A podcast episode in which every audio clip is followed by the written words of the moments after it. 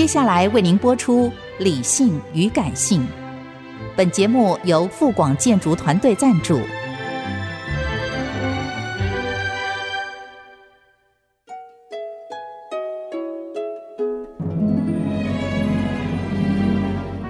理性与感性不是天平的两端，而是一方向另一方渗透、影响，暂时取得上风的过程。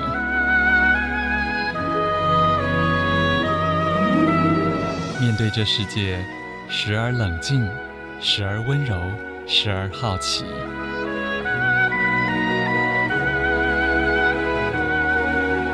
我是陈乐融，陪伴大家一起理性与感性。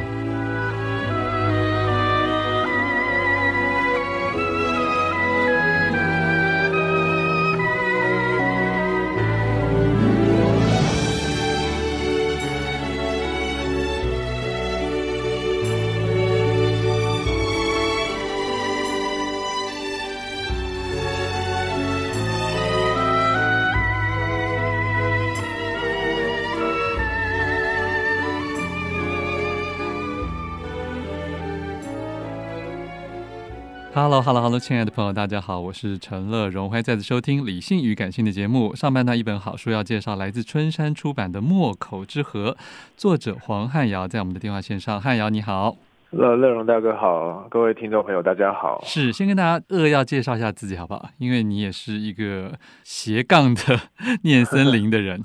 对，呃，大家好，我是汉尧，然后我现在主要的。工作是生态插画，是，然后我也有在社区大学教生态的课和生态插画的课，这样，嗯嗯、所以主要就是艺术和一个生物背景结合的一个，对，这就是生态斜杠嘛。对，但是我发现你有一个很显赫的资历，你曾经时报文学奖小说首奖，哎，哦，对，就是写作是我的一个憧憬吧，一个兴趣，这样。对，后来为什么没有，譬如说主要往文学创作这个方向迈进，而一头投入了比较生态的工作。其实也主要是生计考量，就是那个以写作不太能当一个职业。嗯哼。这但是可以当一部分的收入这样，所以我现在有写一些专栏，但是那个就等于是比较像在玩兴趣这样。嗯哼，好，所以跟大家讲一下这一本《墨口之河》，很多人可能光连名称就有一点点，就是对是梅还是墨这样。对对，我们可能要稍微稍微呃望文生义一点，不过好像跟我们的猜测应该也差距不是很大，对不对？就是，如果是讲每口之河，那就是说每个河都有河口，嗯嗯，那为什么它是没有河口呢？那我觉得这就有一点文学上的象征。是，是，那但是另外一个名词可能更精准，就是墨口河，它是台湾东部和南部常见的一个地理学的现象，就是冬天。它是一个专有名词就对了。对，墨口溪、墨口河都都蛮常用的。嗯哼。那那个就是东北季风在吹的时候，会卷起一些海浪嘛，然后海浪会把沙堆在河口，所以河口真的就会被隐没掉。嗯哼，所以你就看到那条河就是流到沙滩上，就一个断头河在那边。了解。所以像宜兰有一个无尾港，大概就是那个形象了。嗯哼，汉尧，那通常我们会听到这种事情，会觉得它是自然界合理的状况，还是其实它是一个我们说缺陷好了？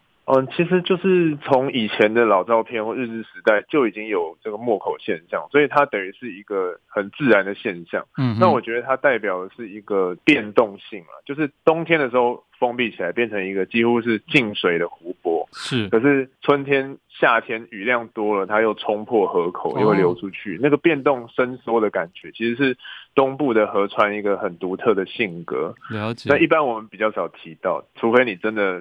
对在地比较熟悉，这样。嗯哼，所以它并不是一个永久性的存在。对，它就是一个暂时性的状态。然后刚好水鸟这个时候从北方就候鸟这样迁徙过来，就可以栖息在这些河口的暂时性的湿地这样子。嗯哼，对，所以就形成一个湿地的状态，一个静水湖泊这样子。然后，呃，黄汉尧的这本《墨口之河》，其实我觉得很难归类啊，因为它看起来是一个生态写作，可是它也像一个报道文学。更重要的，它记录了一段还蛮重要，然后我也不太确定现在是不是已经完全结束的社会运动。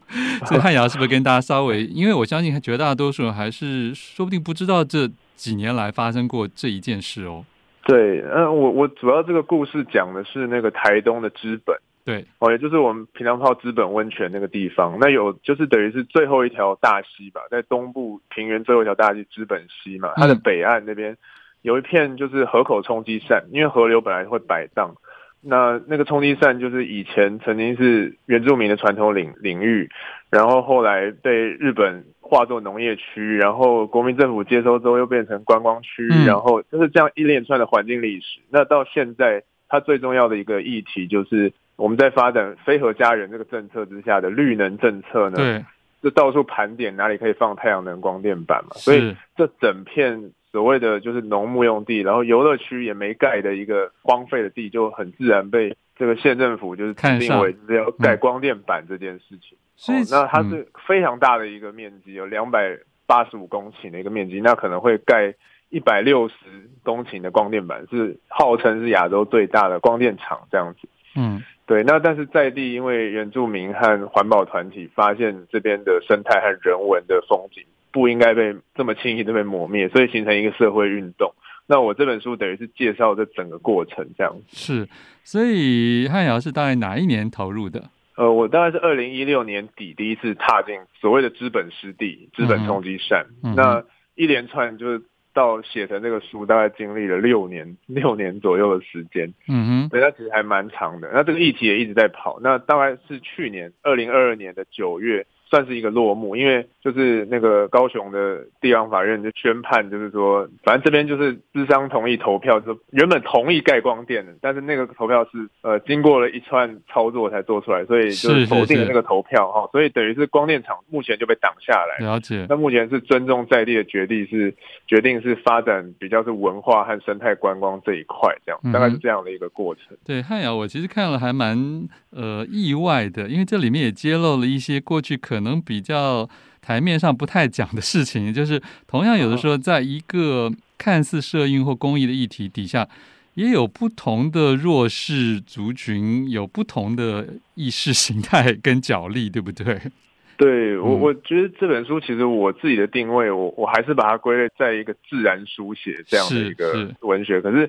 就是当我们在看待大自然的时候，不是只有动植物本身，而是每一个动植物它背后可能就有一段历史，代表一群一个人群，或者是一个。人和非人交织成的一个社群在作用着，嗯，那等于是你看到一个静态的像湿地这样的场景，其实它是各种权力的交织和角力，嗯，我想要呈现的是这种比较贴近当代的生态书写。了解，其实你讲到这个生态书写，我就觉得，就自己觉得，就是我完全属于那种城市俗，你知道，就看到这里面的各式各样的巨量的动植物的名称，就觉得哇哦。你们懂得很多，对，我我其实原本真的二零一六年是去做生态调查，想要把它变成是一个那种传统的自然保护区。哦，那当然我我森林系的背景嘛，然后生物调查就是其实就是很动植物这样。我当初看也是觉得说，哎，这边我我也在怀疑说，这样其实你真的走进去哦，它并不是一个你一眼就会看到很丰富的生态的地方。有汉有讲到这一点，比较像荒地。嗯，就说你说在视觉导览上是蛮困难的。对，就是我几乎有一整章在讲说，到底应该怎么解说这个地方，因为 因为它其实是有被整地破坏过，然后有经过各式各样的沧桑。那但是正是因为这些沧桑留下了一些痕迹哦，那我反而会觉得说，比如说。怎么去解说这一堆漂流木、这一堆垃圾堆或这一滩积水？其实它都有很深远的历史。我就最后就采取了这样的解说方式啊。所以整本书其实我也是想要呈现一种不同的说故事或解说的方法。了解，我觉得过去大家想象的自然书写就很优美啊，但是其实现在很多事已经不那么优美了。我们还是值得去正视它。好，我们先请黄海瑶休息一会儿。欢迎回来，陈乐融理性与感性节目正在介绍好书，是春山出版的《墨口之河》，是曾经得过时报文学奖小说首奖的，算是生态绘图及这个导览专业的黄汉尧他所写的一本书啊。那《墨口之河》里面有提到说，在这个知本湿地啊，这个两百多公顷，最后在去年获得了。反开发派的算是常年奋斗之后的一个胜利啊。可是书中也描写了一点点，就是说，哎，其实当地的这个原住民的社区，他们还是对这一块土地有很多他们自己的主张跟对开发的向往啊。那我比较好奇，说到底最后是什么样子的一个一个意识的转换呢？那我我先介绍一下这边是什么样的原住民族，他是。哦呃，我们讲资本的时候，其实那个底本这个闽南语话，其实是原本那边一个部落叫卡大地部哦，卡大地本哦，它其实就是团结的意思。那是各大家族在历史中在这边聚在一起形成的一个部落，这样。它是卑南族的，算是一个很强势的部落这样子。嗯，嗯对，那。刚刚讲的这个开发反开发哈，我觉得应该用这样的一个历史来看了，就是说以往哦，大家都是用一个我们为了大家好，所以在地要怎么样做这种大叙事嘛。那从以前，比如说日本时代，就是说我们这边要开发农业哦，所以你们这边最好是做定耕，不要在那边游耕或者是游猎这样嗯，然后就开了水圳什么，就改变了这边地貌。那国民政府可能说，哎，这边是游乐区的预定地哦，我们要开发当地观光，所以最好都离开。这种就是很殖民者的那种角度。嗯哼。那虽然现在是我们现在说飞核家园要发展绿能，这个对我们支持环保的人来说，应该是一个很好的一个发展。可是，其实同样的模式又再次复制了一次。嗯。那甚至我当初在，因为当初为了盖游乐园闲置的那段时间，这边很多水鸟云集，然后植物就长出来，就是变成一片湿地的样貌的时候。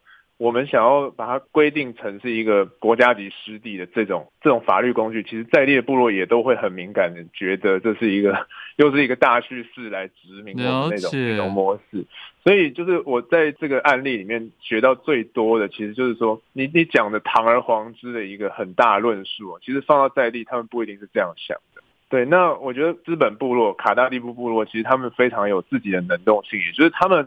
自己去考察他们的传统地名，然后自己呃写了书，然后也跟在地的环保团体就是做了很多的合作，所以就是他们重视这边的生态和历史。那在这个刚开始发展这个在地自觉的时候，忽然一个光电案进来，他们就会非常的反弹。是，那所以最后我我也参与到这场社会运动之中。那我我的立场当然是反对。开发为什么呢？因为这个开发是很仓促的决定，就是忽然就说，哎，我们招标了，然后开始要游说部落。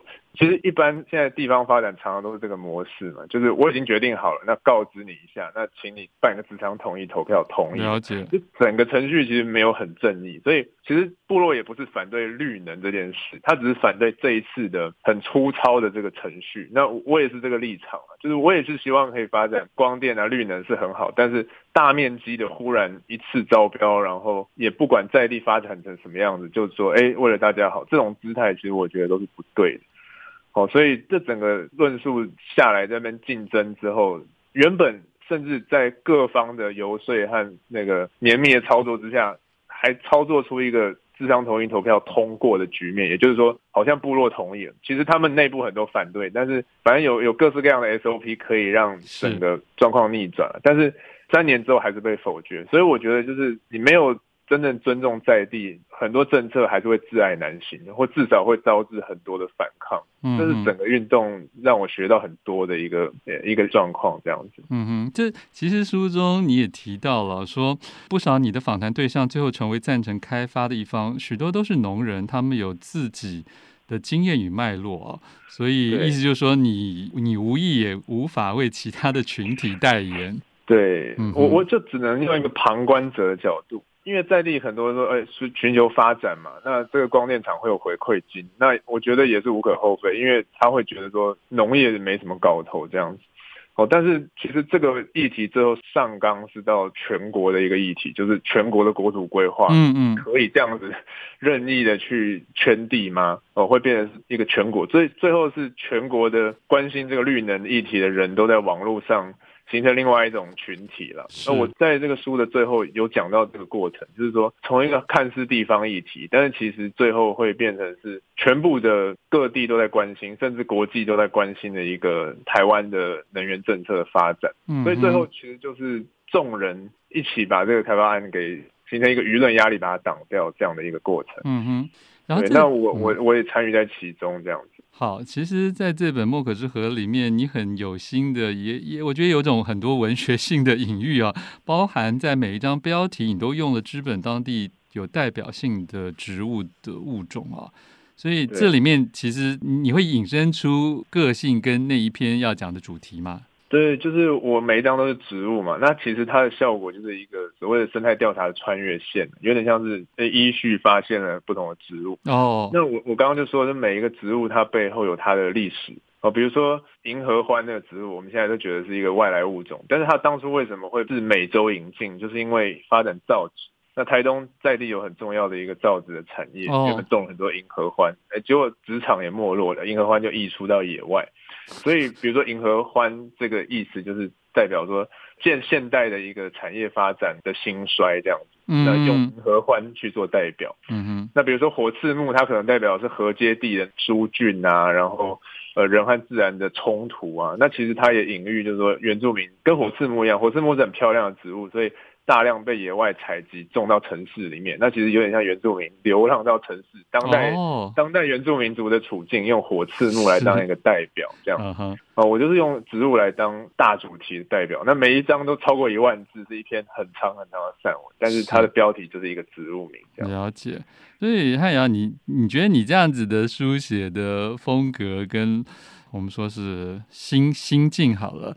在台湾，你觉得算是多的吗？还是算是你也是？就是我觉得我我企图做到一种贴近当代，然后有那个环境史纵深的这种自然书写。